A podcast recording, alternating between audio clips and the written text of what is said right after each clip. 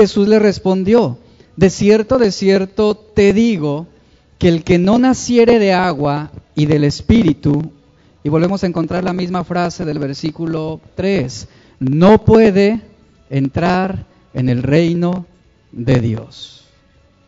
Mire, en esta escena Nicodemo se enfrenta a un dilema. Él estaba seguro de que Jesús no quería decir algo absurdo, como por ejemplo, Jesús no hablaba, él sabía que él no hablaba sobre reencarnación o nacer físicamente por segunda vez. Sin embargo, Nicodemo no comprendía bien en qué consistía el nuevo nacimiento. El dilema de Nicodemo era que no había entendido el misterio del nacimiento espiritual, no, no comprendía en su totalidad cómo esto sucedía. Él no había llegado a comprender las palabras de Jesús, porque vemos aquí cómo Nicodemo le pregunta, Jesús, Señor, ¿cómo, ¿cómo puedo yo nacer? ¿Cómo puedo yo ser otra persona? ¿Qué es lo que me puede capacitar a mí, fariseo, para entrar en el reino de Dios? Era el dilema que Nicodemo estaba presentando. Y la segunda pregunta de Nicodemo fue la siguiente, eh, Señor, ¿cómo es posible que un hombre, siendo viejo, pueda entrar otra vez en el vientre de su madre y nacer?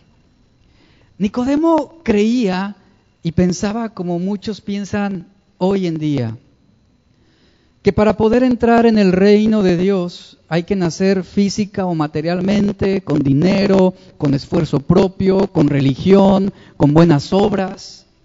Pero yo quiero decirle algo, Nicodemo no es tonto. Él está hablando de manera coherente con la analogía que Jesús estaba utilizando. Nicodemo sabe que Jesús está hablando espiritualmente. Pero Nicodemo entra en un dilema y es el siguiente, ¿cómo lo puedo hacer? ¿Cómo puedo nacer de nuevo? ¿Cómo puede, no solamente cómo puedo hacerlo, sino cómo puede suceder el nuevo nacimiento? Y Jesús le dice, Nicodemo, tan sencillo como esto, básicamente es algo que tú no puedes hacer. Otro dilema más. ¿Cómo? ¿No depende de mí para nada en lo absoluto? Jesús responde así, no lo puedes hacer tú no puedes aportar algo para que esto suceda. Imagínese el dilema en el que entra Nicodemo. Entonces Nicodemo se queda, yo me imagino la escena confundido, porque Jesús le está diciendo, Nicodemo, de cierto, de cierto, te digo, a menos que un hombre nazca de agua y el Espíritu, él está imposibilitado de poder entrar en el reino de Dios. Yo creo que Nicodemo quedó más confundido, ¿verdad? Es como cuando a usted le explican algo y para no verse o, no quede en ridículo, usted hace como que entendió, ¿no? Ah, no, sí. Pero no tiene ni idea de lo que le están hablando. Supongo que Nicodemo a lo mejor dijo, ah, no, sí, está bien, perfecto. Entonces no depende de mí, bien, pero en su cabeza Nicodemo estaba a punto de explotar, porque él no sabía, no hilaba. Entonces, el reino de Dios, la Biblia nos lo, dice en Romanos 14, 17, no se refiere a un reino material de comida y bebida, sino a un reino espiritual de justicia, de paz, de gozo en el Espíritu Santo, así lo escribe Pablo. Y ese reino de Dios no depende, ya lo he hablado anteriormente, no depende de nuestra posición social, no depende de nuestra posición económica, ni de la raza, ni de la educación, ni tampoco de nuestro trasfondo religioso, sino que depende única, diga conmigo, única y exclusivamente de la gracia que Dios nos ofrece a través de Cristo. Efesios 2, 8 al 9 nos dice que la salvación no es por obras para que ninguno de nosotros tenga el derecho a gloriarse o jactarse de haber sido salvado, sino la salvación viene por medio de la fe. ¿Para qué? Para que nadie se sienta, ¿verdad?, con, el derecho de decir, bueno, yo aporté algo a mi salvación, eh, yo merecí mi salvación, yo me gané mi salvación, no es por obras, sino por medio de la fe. También Colosenses 1, 13, el 14 nos habla de que hemos sido trasladados de, de las tinieblas a dónde? A su luz. ¿Y esto de quién dependió? Simplemente de la gracia de Dios. ¿verdad? No tuvo nada que ver si nosotros éramos buenos o si nosotros dejamos de ser malos y, nos, y fuimos buenos y merecimos el ser trasladados de las tinieblas a la luz. No, no tiene nada que ver. La Biblia claramente nos está diciendo que no importa lo que nosotros hagamos, no vamos a ganar el favor de Dios por lo que hacemos. Entonces, no importa lo sincero que tú seas, no importa lo comprometido que tú puedas ser, no importa lo religioso que seas, ni lo ocupado que puedas estar haciendo buenas obras. Jesús dice, debes nacer de nuevo. Debes nacer de nuevo. Y aquí hay un dilema en el que yo quiero encaminarlos y es el siguiente. ¿Has nacido de nuevo? ¿Has nacido de nuevo? Hay mucha gente que crece en las iglesias cristianas y adoptan un estándar de vida cristiano, pero el hecho de haber nacido en un hogar cristiano no implica salvación para una persona. Y, la gente crece, crece con la mentalidad cristiana. Pero ¿han nacido de nuevo? Esto puede suceder, por ejemplo, en, muchas veces sucede, por ejemplo, en hijos de pastores.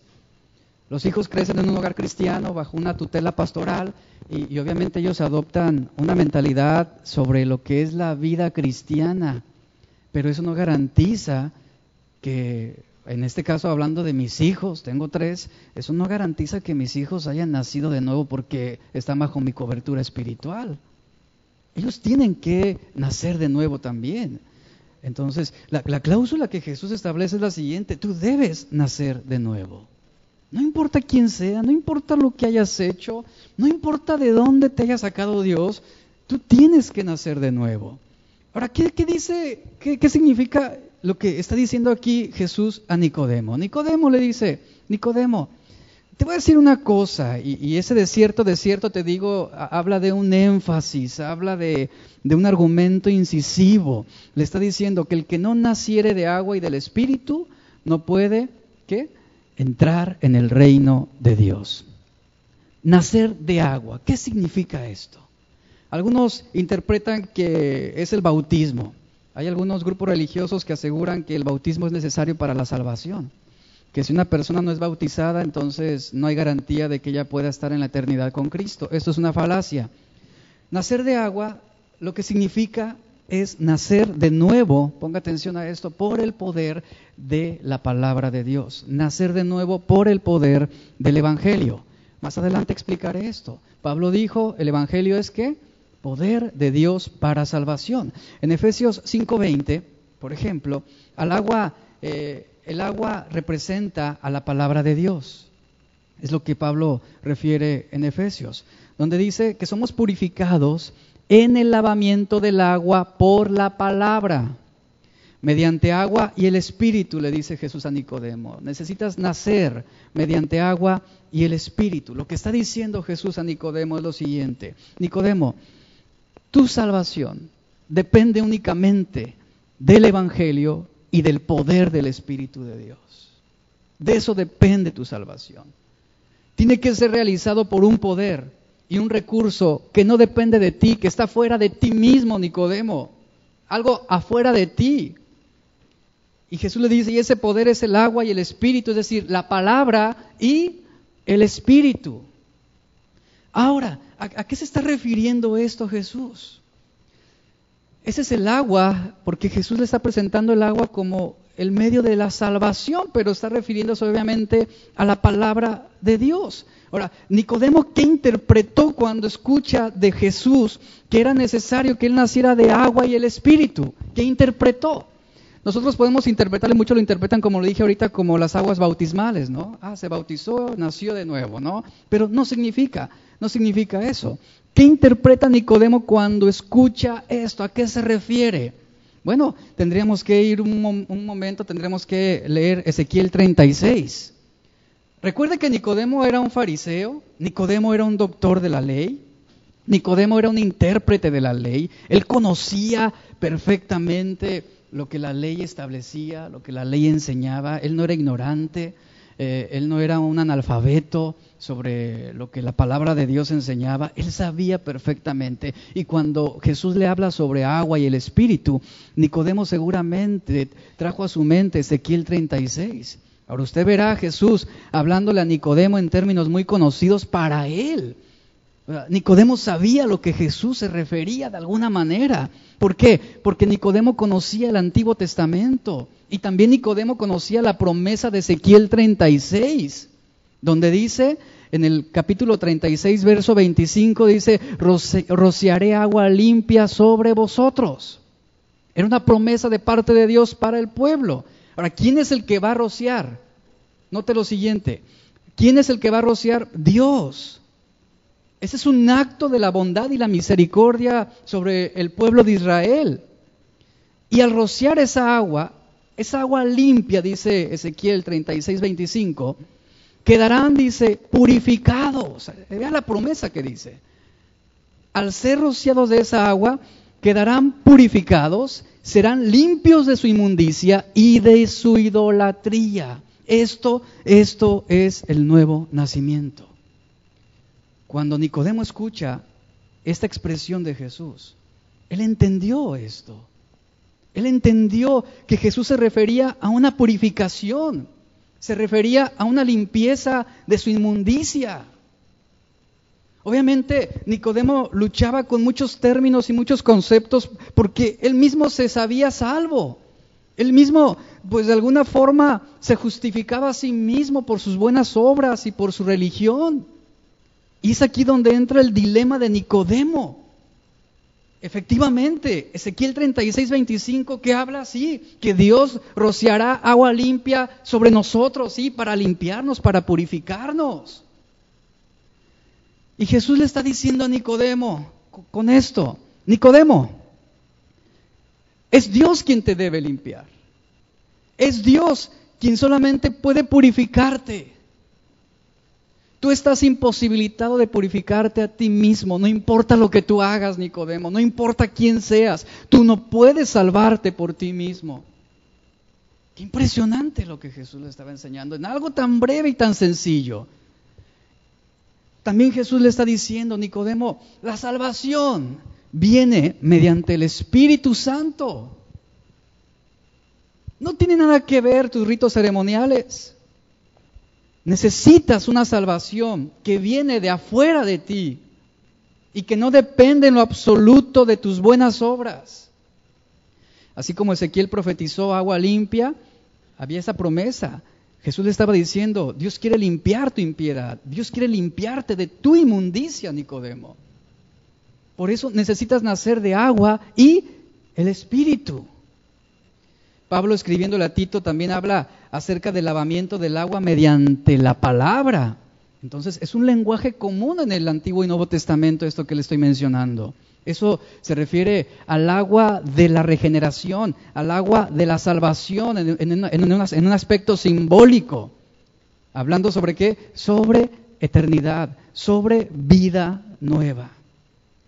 Y, y luego Ezequiel 36, 26, ¿qué nos dice? Y les daré, ya lo habíamos leído este texto, y les daré un corazón nuevo y pondré un espíritu dentro, y pondré mi espíritu dentro de ustedes, dice. Y la promesa es, y quitaré el corazón de piedra de vuestra carne y les daré un corazón, perdón, quitaré el corazón de piedra y les daré un corazón de carne, esa es la promesa.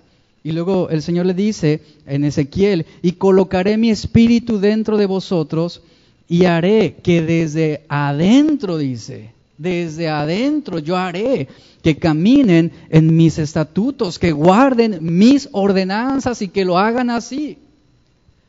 Esto fue lo que Nicodemo alcanzó a entender.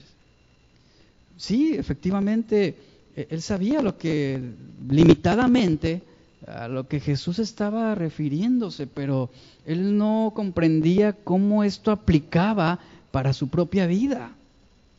Esto era algo que a lo mejor ellos aplicaban, sí, para el hombre pecador, el perverso, el que no era un religioso, pero él, siendo un hombre fariseo, uno que se mantenía cerca de Dios, era un concepto muy difícil de poder asimilar.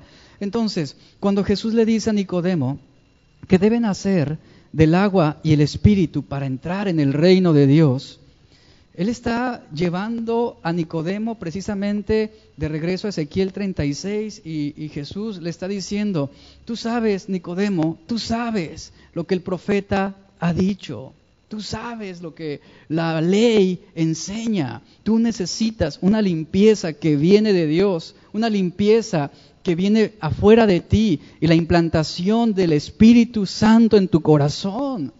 Eso es lo que tú necesitas, Nicodemo. ¿Quieres tener una vida nueva? Eso es lo que tú necesitas. No una reforma social, no una reforma moral. No requieres un psicólogo, no requieres un psiquiatra, no requieres un curso de motivación personal. Nicodemo, tú necesitas la vida de Dios. Tú necesitas un nuevo corazón. Tú necesitas una nueva motivación para agradar y servir a Dios. Eso es lo que necesitas, Nicodemo. ¿Por qué? ¿Por qué Jesús marca esto? Si leemos en el versículo 6 de Juan 3, encontramos algo muy interesante, porque Jesús está presentando un argumento y es el siguiente. Él está diciendo, a ver Nicodemo, si tú tratas de hacerlo por ti mismo, aquello que es nacido de la carne, ¿qué? Carne será. Es decir, lo que le está diciendo, lo único que vas a hacer es reproducirte por ti mismo. Y así no funciona la salvación. Así no funciona. No depende de ti. Porque lo que es nacido del Espíritu, Espíritu es. Es decir, la vida de Dios reproduciéndose en ti, Nicodemo. Es lo que le está presentando aquí Jesús. Entonces, Vea lo que está sucediendo aquí. Jesús le está diciendo, hombre, no te sorprendas, no te sorprendas, no te maravilles de que te he dicho que es necesario nacer de nuevo. No te sorprendas, porque lo necesitas. Jeremías 24, en el versículo 7, el profeta da un mensaje de parte de Dios donde dice, yo les daré un corazón para conocerme eso es el nuevo nacimiento. Necesitamos un corazón para, para, para, conocer a Dios. Necesitamos una pasión para amar a Dios. Una nueva naturaleza, una nueva vida. Segunda de Corintios 5, 17 nos dice, si alguno está en Cristo, ¿qué sucede? Nueva criatura es, vea, nueva naturaleza, nuevo corazón, nueva vida, nuevos afectos, nuevas pasiones. ¿Por qué? Porque las cosas viejas han pasado y ahora todas son hechas nuevas. Eso, eso era el dilema de Nicodemo. Él decía, que tiene que ser nuevo en mí ahora?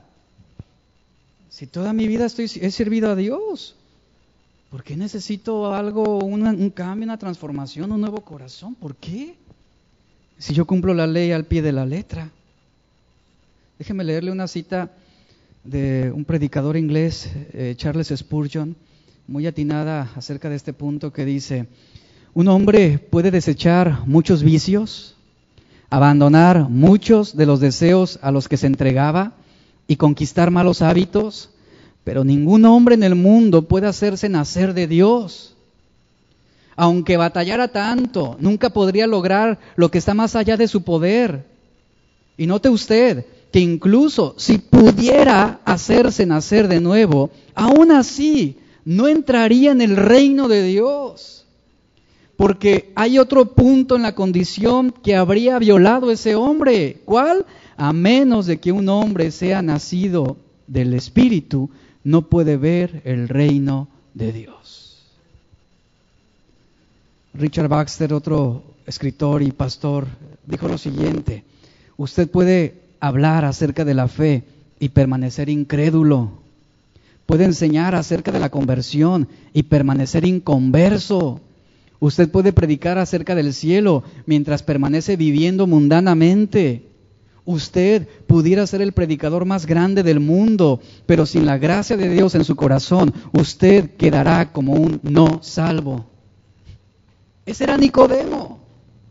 Este era Nicodemo precisamente. Hablaba, predicaba, enseñaba, pero no tenía la gracia de Dios sobre su vida. Por lo tanto, él estaba fuera del reino de Dios. ¿Qué era lo que sucedía con Nicodemo? Y voy a desglosar ahorita tres puntos importantes. ¿Qué, qué, qué es el nuevo nacimiento en realidad? Llevamos ya cinco temas, cinco mensajes y nos faltan algunos todavía. Pero, ¿qué es el nuevo nacimiento? ¿Cómo usted interpreta el nuevo nacimiento? En verdad, analice su propio corazón. ¿Usted ha nacido de nuevo? Ahora hay que ser sinceros para reconocerlo delante de Dios. Si alguno aquí dice, sinceramente, no, es bueno. Es bueno tener la humildad de reconocer la realidad de su condición espiritual. Porque el orgullo te va a llevar a decirte, no, sí, sí, sí, sí. Y a veces no sucede así. Yo quiero hablarle en tres puntos importantes sobre lo que el nuevo nacimiento es en realidad, lo que Jesús estaba queriendo enseñar e ilustrar a Nicodemo. Debemos entender, número uno, que el nuevo nacimiento es un cambio divino. Tome nota de esto, por favor. Es un cambio divino, no moral. Romanos 1.16. Pablo escribe lo siguiente porque no me avergüenzo del Evangelio. ¿Cuál es la razón? Porque es poder de Dios para salvación a todo aquel que cree. Y luego dice, al judío primeramente y también al griego. Ahora, ¿cómo, cómo el Evangelio, cómo el Evangelio resulta ser poder de Dios para salvación? ¿Cómo? Algunos agarran la Biblia y se la quieren imponer a la gente, golpear a la gente y, en el nombre de Jesús, ¿verdad? Ya eres salvo. Y, lo toman así muy místico, ¿verdad? El asunto del Evangelio. No se refiere en sí a la Biblia, el libro, se refiere al mensaje que está ahí implícito, ¿no? Ese es el poder de Dios, ¿verdad? El Evangelio es el poder de Dios para salvación, es lo que está diciendo Pablo. También en Romanos nos dice, porque en Él la justicia de Dios se revela por fe y para fe. Es por eso que el Evangelio es poder de Dios para salvarnos. Y la razón por la que en lo personal creo que es cierto que el Evangelio convierte a las personas es lo que dice Romanos 10, 17. Así dice que la fe es por el oír. Vea, y el oír, ¿por qué? Por la palabra de Dios. Por la palabra de Dios. Es por eso importante que cuando usted viene a la iglesia y viene, se congrega, se reúne, usted debe venir con un corazón dócil. Usted debe venir con un corazón dispuesto a escuchar la voz de Dios. Porque en algún momento Dios va a redarguirle y a través de su palabra Él va a confrontarle, inevitablemente. Dios va a confrontar, Dios va a corregir, eh, Dios va a instruir, Dios va a enseñar. ¿Quién aquí no necesita corrección? ¿Quién aquí no necesita instrucción? Todos lo necesitamos. ¿Quién aquí no necesita disciplina? Entonces cada vez que usted viene a la iglesia, pues Dios como un Padre amoroso que está haciendo, instruyendo, está eh, guiándonos, está orientándonos, está corrigiéndonos a través de su palabra. Y esa es la enseñanza de Dios. Por lo tanto, usted debe salir de este lugar diciendo, ahora Dios enseñó esto, ahora Dios me habló esto, necesito cambiar esto en mi vida. Es la actitud correcta. No es la, no es la actitud inflada e hinchada de orgullo de decir, yo ya sabía todo eso. Sino, debe haber humildad en nuestro corazón. ¿Por qué? Porque usted viene aquí Viene con el deseo de conocer a Dios. Por eso Pablo dice, eh, la fe es por el oír. ¿Oír qué? ¿Oír filosofías? ¿Oír eh, alguna doctrina de motivación personal? ¿Oír a un orador excéntrico? La fe viene por el oír. ¿Oír a un predicador famoso? ¿Así viene la fe? Por tocar a un hombre que se autonombra ungido de Dios. Así no, la fe no sucede de esa manera. La fe viene por el oír. ¿Qué? ¿Oír qué? La palabra de Dios. Primera de Pedro 1, 23, 25 nos dice que siendo renacidos, hemos sido renacidos no de simiente corruptible, sino de una simiente que viene de Dios y por lo tanto es incorruptible. La palabra, dice Pedro, por, escuche esto, por la palabra de Dios. Y esta es la palabra que por el Evangelio os ha sido anunciada. Recuerda e, ese momento en Hechos donde Pedro se levanta ante esos judíos y comienza a predicarles tremendamente. Se convirtieron, ¿verdad? La gente, dice la Biblia que los hombres se compungieron, así es lo que dice, en su corazón por lo que Pedro había hablado acerca del Mesías. Y se acercaron a Pedro y le dijeron, ¿qué haremos, Pedro? ¿Qué tenemos que hacer para ser salvos? Eso es el poder del Evangelio. Eso precisamente. A eso se refiere Pablo, el poder del Evangelio. que hace? Trae salvación. Por eso no solamente debemos estar aquí escuchando con los oídos naturales, sino con los oídos espirituales. Porque hay tanto que Dios quiere hablarnos, hay muchas cosas que Dios quiere cambiar en nuestras vidas, pero no estamos oyendo con fe. Estamos prestando solamente nuestro intelecto, nuestro conocimiento, pero no venimos con esa humildad de decir, Señor, yo quiero oír con fe, quiero escuchar tu palabra, háblame, háblame, háblame. Redarguye mi corazón si estoy mal. Revela mi verdadera condición si he pecado en contra de ti. Así que Pedro está diciendo, somos nacidos, somos renacidos, somos convertidos por Dios. ¿De qué forma? Por escuchar la poderosa palabra de Dios. Esto es el Evangelio. Y, llega un momento en el que el Espíritu Santo enardece, ¿verdad? El Espíritu Santo te inquieta, te incomoda. Por eso, ahorita en la administración, yo les preguntaba, ¿recuerdas ese primer encuentro con Cristo? Debió, o sea, yo cuando hablo de ese primer encuentro con Cristo, de verdad, debió, debió ser algo tremendo en tu vida. Debió marcar un antes y un después de Cristo. Tú no puedes decir, ah, pues sí me acuerdo, ¿cuándo fue? Ah, pues, eh, ah, sí, ay, no me acuerdo bien. o sea, cuando el poder de Dios cambia y transforma tu vida, es algo inolvidable. Te está marcando radicalmente, radicalmente. Y eso es el poder del Evangelio. Y miren, la palabra poder que usa Pablo aquí en Romanos 1.16 el Evangelio dice, no me avergüenzo del Evangelio porque es poder de Dios para salvación. Esa palabra poder en el griego es el término dunamis, que en el castellano se traduce la palabra dinamita. Eso es lo que significa. Eh, en el griego esta palabra poder se traduce también como fuerza o específicamente un poder sobrenatural. Eso es la salvación, ¿cuántos creen? La salvación es un poder sobrenatural, un poder milagroso también esta palabra se traduce como eficacia, como capacidad, como potencia. Y Pablo usa esta expresión poder haciendo alusión a qué? No a su propio ministerio, sino al Evangelio. Es por la predicación del Evangelio, está diciendo Pablo. La única vía, así es esto, es la única vía garantizada para adquirir resultados de salvación. Hay mucha gente, muchos grupos, eh, déjeme, permítame decirle esto, quieren salvar gente a través de la música. Pero la música no es el Evangelio.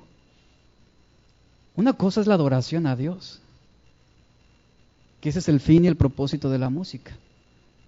Otra cosa es la predicación del Evangelio. Otra cosa es la predicación del Evangelio. Usted puede ir al cine a ver una película cristiana y está bien, pero usted debe verla como una película sana de entretenimiento con un buen mensaje, pero la película no es el Evangelio. ¿Verdad? La pasión de Cristo, bueno, una muy buena película, pero la película no es el Evangelio en sí. No podemos llegar y decir, siéntese ahí a ver una película. No, tiene que hablarle, tiene que predicarle el Evangelio. ¿Verdad? Y, a veces la gente malinterpreta y, y dice, vamos a hacer conciertos. ¿Para qué? Para que muchos se salven. ¿Cómo viene la salvación? ¿A través de qué? De la predicación del Evangelio. Por eso yo lo menciono aquí, es la única vía garantizada para adquirir resultados de salvación. En tiempo pasado, presente y futuro en la vida del creyente.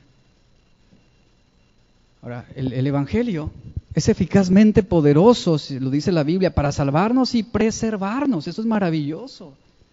Repito, el Evangelio, el poder del Evangelio es eficazmente poderoso para salvarnos y preservarnos. En el pasado fuimos salvos del castigo del pecado.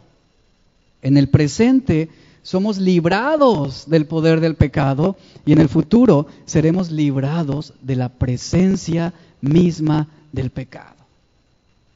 Y esto es lo que el efecto, el resultado del poder del Evangelio. Por eso Pablo sabía que el Evangelio es para todos. El Evangelio es salvación, dice, a todo aquel que cree. Ahí está una condicional solamente. ¿Para quién es el Evangelio? ¿Para quién es la salvación? A todo aquel que cree. Nicodemo necesitaba creer. Nicodemo necesitaba oír el Evangelio por fe. Y Pablo está diciendo que el Evangelio tiene la capacidad para cumplir una función y también para producir un resultado determinado. Por eso le usa la palabra dunamis, poder.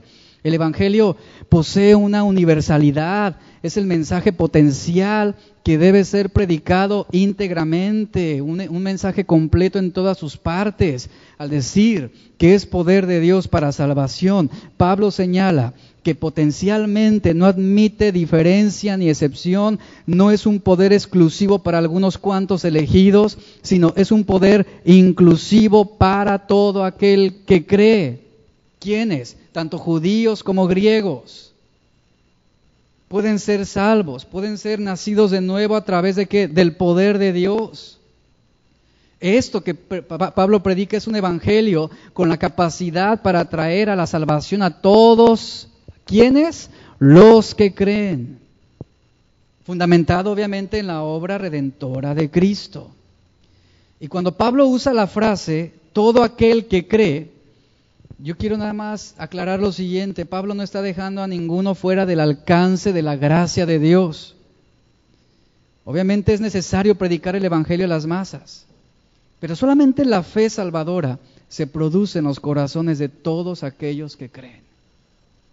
¿Quiénes creen? ¿Quiénes van a creer? Es algo que nosotros ignoramos. Pero precisamente aquí entra la presencia de Dios que es el conocimiento anticipado de todas las cosas. Dios sabía que Adán pecaría, él sabía. Dios no elaboró un plan emergente, decir, ahora qué vamos a hacer. Él sabía. Así actúa la presencia de Dios. Dios sabía que David fallaría, él sabía.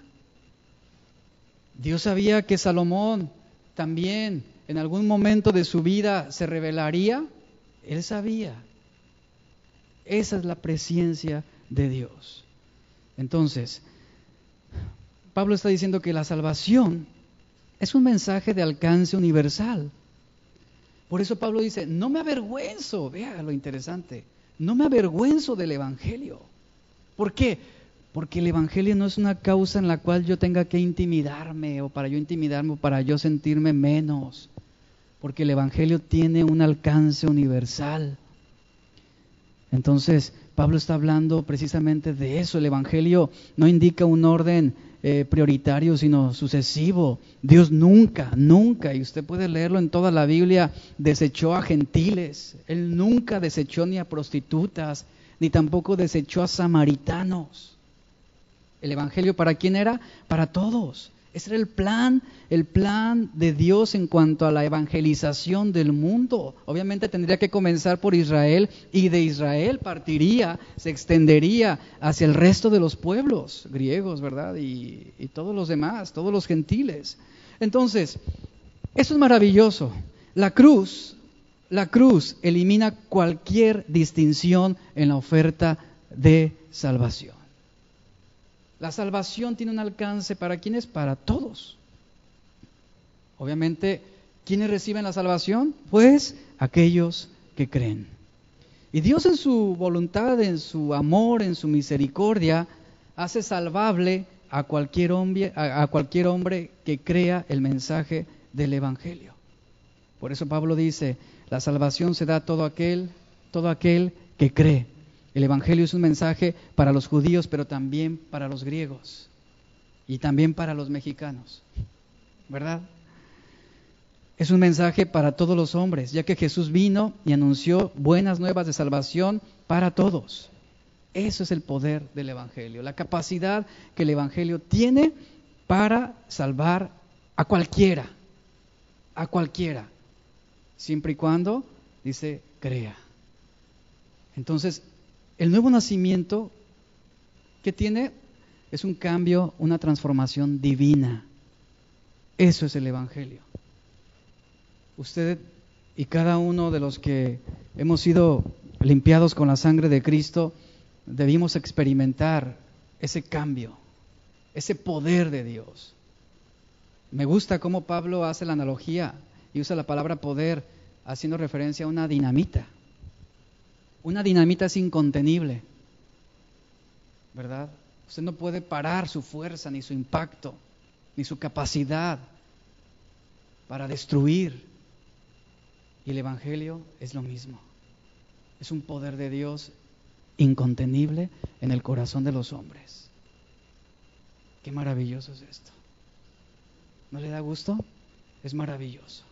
Eso es algo increíble. Segundo punto, el nuevo nacimiento, el nuevo nacimiento es un cambio total, un cambio total. Segunda de Corintios 5, 17. De modo que si alguno está en Cristo, nueva criatura es. Las cosas viejas pasaron. ¿Qué sucede? He aquí todas son hechas nuevas. El nuevo nacimiento no es una obra de reparación, ni tampoco es una obra de resane. Es lo que la Biblia enseña. El nuevo nacimiento es una obra de transformación total, hablando espiritualmente. Es eso. E, esa salvación no sucede progresivamente. No es algo que va paulatinamente sucediendo. Donde la gente dice, bueno, hoy soy más bueno que ayer. Ya me estoy acercando a la salvación. Una ocasión un hombre me dijo, eh, ya he nacido tres veces de nuevo, pero volví a pecar. Eh, ¿Puedo volver a nacer de nuevo? Eh, no sucede así. Esto no sucede así, es un cambio espiritualmente total. La transformación en el carácter espiritual, lo que habla este punto es que es una transformación radical, radical. Y quiero poner el ejemplo de Saulo de Tarso. ¿Cómo fue la transformación de Saulo? Dígalo, radical. Fue una esa dinamita de Dios, ¿cómo, cómo, cómo se le impuso? Lo destruyó, ¿verdad? Destruyó su, su, su naturaleza perversa, destruyó eh, esa incapacidad que él tenía de agradar a Dios. Destruyó su odio hacia los cristianos, destruyó sus celos, destruyó su idolatría en su corazón. Hubo un cambio radical. Entonces, cuando se manifiesta esta obra de Cristo, la vida de Cristo en nuestras vidas, lo primero que sucede es que somos movidos al arrepentimiento, siempre. Es inevitable. Una persona convertida, una persona que es nueva criatura, será movida al arrepentimiento verdadero. Es lo que sucedió con Saulo de Tarso.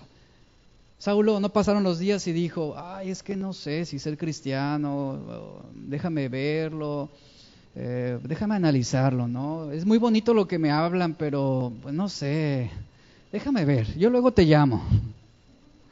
¿Verdad? Luego, luego te llamo y te digo, no, no, no sucedió, fue algo bien, bien específico lo que pasó con, con Pablo. Entonces, el Espíritu Santo, aquí lo, lo, lo maravilloso de esto es que el Espíritu Santo le hizo comprender a Pablo quién era Dios. Pablo entendió la obra de Cristo a través de ese primer encuentro. Y también el Espíritu Santo le, enseñó a Pablo quién era él en realidad. El carácter santo de Dios reacciona contra el pecado, ¿verdad? Y así el carácter del cristiano ahora en su nueva naturaleza va a reaccionar en contra de qué? Del pecado. Obviamente somos humanos, personas, somos carnales en, algunos aspectos y, y, vamos a deslizarnos, vamos a pecar, esto es inevitable, pero el cristiano que peca siempre será movido al arrepentimiento. El escritor C.C. Luis escribió con respecto a la nueva vida en Cristo lo siguiente, él dijo, si la conversión al cristianismo no mejora las acciones de ese hombre. Si continúa siendo egoísta, despreciativo, envidioso y ambicioso, su conversión podría ser solo una imaginación. ¿Qué está diciendo este autor? ¿Qué es lo que está diciendo aquí Pablo también? Que el nuevo nacimiento está marcando y marca la pauta entre nuestro pasado sin Cristo, cuando teníamos una mente reprobada, y el presente con Cristo, ahora con una mente renovada por haber sido transformados por el poder de Dios. Y como lo mencioné en el texto anterior, el vocablo dunamis, poder, eh, habla precisamente no de un poder momentáneo, no de algo pasajero, sino habla de un poder continuo, obrando en la vida del creyente. Por eso el Evangelio es la manifestación de un poder que procede de Dios. Es un poder continuo y no solamente puntualmente. En el Evangelio el poder de Dios está ordenado a una salvación continua, completa y constante. De otra forma, el Evangelio es un poder dinámico de Dios que produce o genera energía de salvación, por así decirlo. ¿Verdad? Poder de salvación. Y qué maravilloso es que fue en Dios y no en nosotros, que nace el propósito y la determinación de salvarnos. Entendamos que esa salvación procede y es únicamente de Dios y que también de Él es la ejecución en el tiempo, en el tiempo que Él había determinado salvar. Nuestra misión aquí, ¿cuál es? La predicación del Evangelio. Nosotros no podemos convertir a nadie, a nadie, absolutamente a nadie predicamos el Evangelio. Y es Dios quien determina en el tiempo salvar a esa persona. Mientras tanto, nuestra responsabilidad cuál es? Orar a Dios por su salvación. Y debemos también entender que solamente de Dios es la garantía de la eterna seguridad de salvación para todo aquel que cree. Eso es lo que habla la Biblia. El tercer punto y último, y terminamos. El nuevo nacimiento es un cambio consciente. repito, el nuevo nacimiento es un cambio que consciente. ¿Qué significa esto? En Juan 9:25 encontramos la declaración de aquel ciego que fue sanado, que los fariseos lo, cuestionaron y, y él les responde y les dice, una cosa yo sé. ¿Recuerda? Una cosa yo sé, que habiendo yo sido ciego, ahora veo se da, cuenta, hay un cambio consciente, una transformación consciente. Eh, Juan 5.24 dijo, eh, 5.24 dice ahí, el que oye mi palabra y cree al que me envió, tiene vida eterna y no vendrá condenación, mas ha pasado de muerte a vida. Vea, hay algo consciente. No es lo mismo las tinieblas que la luz. ¿Verdad? Se toma una conciencia sobre la realidad que estamos viviendo. Entonces, si una persona ha sido transformada por el poder de Dios, adquiere una conciencia de su realidad en Dios también. En el, Antiguo Testamento, en el, específicamente en el libro del profeta Amós, encontramos que no podemos amar el bien y el mal al mismo tiempo. o amamos el bien o practicamos el mal. El verdadero arrepentimiento es aborrecer el mal y amar el bien practicando la verdad. Lo dice Amós capítulo 5, verso 14 al 15. En Filipenses 1.27 Pablo dijo, solamente dice, procurad que vuestra conducta como ciudadano sea digna del Evangelio de Cristo. Entonces, el verdadero arrepentimiento es desprendernos de la autosuficiencia y la, autodeterminación ejercida a lo largo de nuestra vida. Es aquí donde entra una conciencia de quiénes somos ahora en Cristo. A W. Tozer, quiero citar a ese escritor también, él, él dijo lo siguiente, cuando yo encuentro a alguien que se halla muy cómodo en este mundo y en su sistema, Me siento obligado a dudar de si alguna vez ha nacido verdaderamente de nuevo. En verdad, todos los cristianos que conozco que hacen algo para Dios son aquellos que no están acordes a su época, que no están en concordancia con su generación. Hay una conciencia de quiénes somos ahora nosotros en Cristo. Y quiero dejar este punto de la siguiente forma. Tú no puedes ser un cristiano en contra de tu voluntad. Es ilógico, es incoherente. ¿Cómo podría ser eso? ¿Cómo podría un cristiano ser cristiano en contra de? De su mismo deseo de amar a Dios. Un siervo de Dios que no quiere serlo, imagínense. No, eso no existe. Un hijo de Dios que no quiere serlo. Así no funciona el Evangelio. Nunca, nunca es ni será así. Voluntaria y alegremente, la persona que ha sido transformada, ¿qué hace? Sirve a Dios. Le pertenece a Dios. Se entrega a Dios. Si se entregaran verdaderamente al Señor, le entregamos también no solamente nuestro pensamiento, le entregamos nuestro espíritu, le entregamos nuestro cuerpo. ¿Para qué? Para ya no ser más contaminados por el pecado. ¿Por qué? Porque ahora en Cristo entendemos que nuestro cuerpo es templo del Espíritu Santo y que hay que disciplinarlo y que hay que someterlo a la voluntad de Dios. Ahora el cristiano, ¿qué hace? Pues le entrega no solamente su cuerpo, sino le entrega también su mente, y le entrega también su razonamiento. Y le entrega sus emociones. Y le entrega sus sentimientos. Y le entrega su boca. Y le entrega sus conversaciones. Le entrega sus manos para trabajar para Él. Le entrega sus pies para caminar por Él. Le entrega todo. Es decir, todas las facultades de su cuerpo y de su mente ahora se asocian a su nueva a su salvación, a su regeneración. Esto es una conciencia sobre quiénes somos ahora en Cristo. Y uno de los dilemas que encontramos es el siguiente. Y es el dilema en el que Nicodemo se enfrentó en ese momento. ¿Cómo puedo saber si soy nacido de nuevo o no? ¿Cómo puedo saberlo? Es algo bien serio.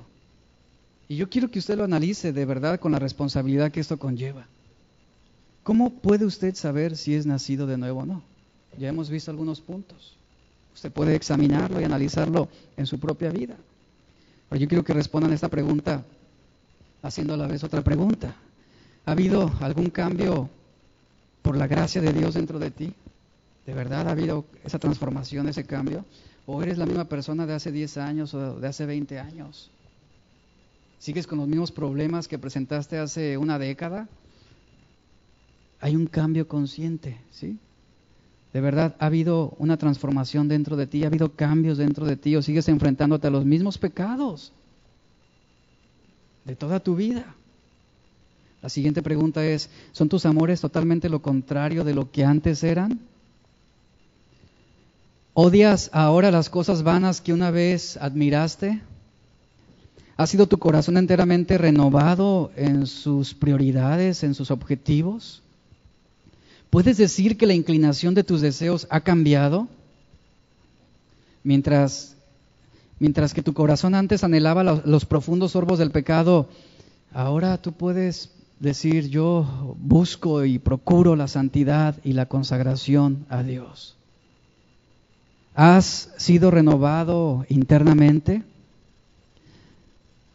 Debemos entender que el principal asunto de la regeneración, que precisamente era lo que Nicodemo hasta ese punto no entendía, era que el nuevo nacimiento era algo que se generaba en el interior y por el poder de Dios.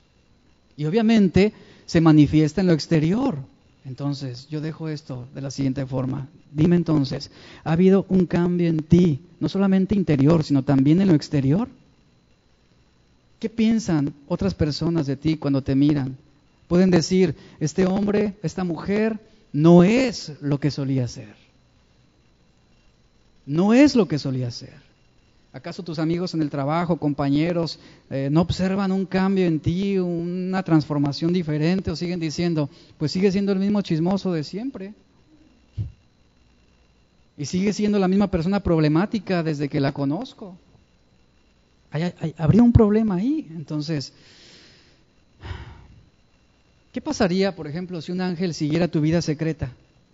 Si un ángel estuviera detrás de ti levantando reportes de cómo vives, de cómo piensas, de lo que haces. ¿Qué diría ese reporte de ti? ¿Qué diría? ¿Qué hablaría sobre ti? El punto es que debe haber un cambio en la vida exterior. De lo contrario, no hay un cambio interior. Y eso es lo que el dilema en el que Nicodemo se enfrentó precisamente en estos versos. Nicodemo trabajó tanto en esa transformación externa que él necesitaba ir a Jesús, precisamente lo que Jesús le decía, tú necesitas un cambio interior. Ahí entra el dilema de Nicodemo. ¿Qué debo hacer, Señor? ¿Realmente soy salvo? ¿Realmente he sido perdonado? ¿He sido limpiado de mis pecados? Medítelo un poco. Quiero que cierre sus ojos. Hemos terminado.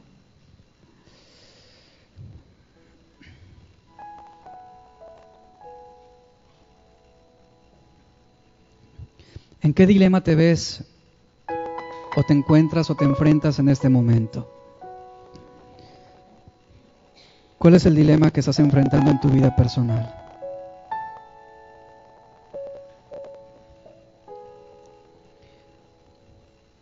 Si tú dices en este momento, pastor, creo que, que tengo dudas sobre, sobre mi salvación, tengo dudas sobre mi condición espiritual. No es razón para tú sentirte mal o avergonzarte. Al contrario, es una causa también de esperanza porque eso significa que Dios está obrando en ti y que Dios está haciéndote consciente de lo que está sucediendo en tu corazón. Yo quiero invitarlos a que meditemos un poco sobre esto. Y que lleguemos a un momento en nuestra vida de decir, ¿por qué digo que soy salvo? ¿Por qué estoy seguro de que soy una persona regenerada. ¿Sabes cuál es una trágica realidad que vamos a ver en el cielo? Que muchos a quienes esperábamos ver, no los vamos a ver. Y a los que no esperábamos ver, los veremos. Qué sorpresas, ¿no? Qué dilemas. Muchos me dirán, Señor, Señor, en tu nombre. Y el Señor dirá, no, yo no te conocí. Y este momento es muy importante, iglesia. Es muy importante. Porque se trata de tu relación con Dios. Se trata de tu condición espiritual. Padre, gracias. Gracias por tu palabra, gracias por tu paciencia, porque tu deseo es que todos se arrepientan y que todos procedan al arrepentimiento. Gracias por aquellos que han sido perdonados y salvados de sus pecados en este lugar, pero también gracias por aquellos que en este momento están siendo redarguidos acerca de su condición espiritual y que están tomando también conciencia sobre su realidad espiritual. Hoy, Señor, te pedimos que tu poder, que tu poder se establezca en este lugar para salvación. Gracias te damos, Señor. En el nombre de Jesús. Amén. Quinto tema es este que terminamos. Continuamos la siguiente semana con el, el sexto tema de la serie y sonrían. Hay esperanza en Cristo, hay esperanza. Eh, a veces, digo, yo puedo, puedo suponer cómo pueden sentirse algunos, es decir, he caminado tanto, he creído tanto durante tanto tiempo y, y puedes entrar a una realidad donde dices, ¿y no he nacido de nuevo? ¿Entienden a Nicodemo? Precisamente Nicodemo llegó a ese punto. Toda mi vida. Y no, no estoy en el reino de Dios. Pero esto es una instrucción y una enseñanza con mucho amor, de verdad, con mucho amor. Y si usted se sintió redarguido, de verdad, gócese, porque pues Dios estará haciendo una obra, ¿verdad? Una obra maravillosa en cada uno. Que Dios los bendiga.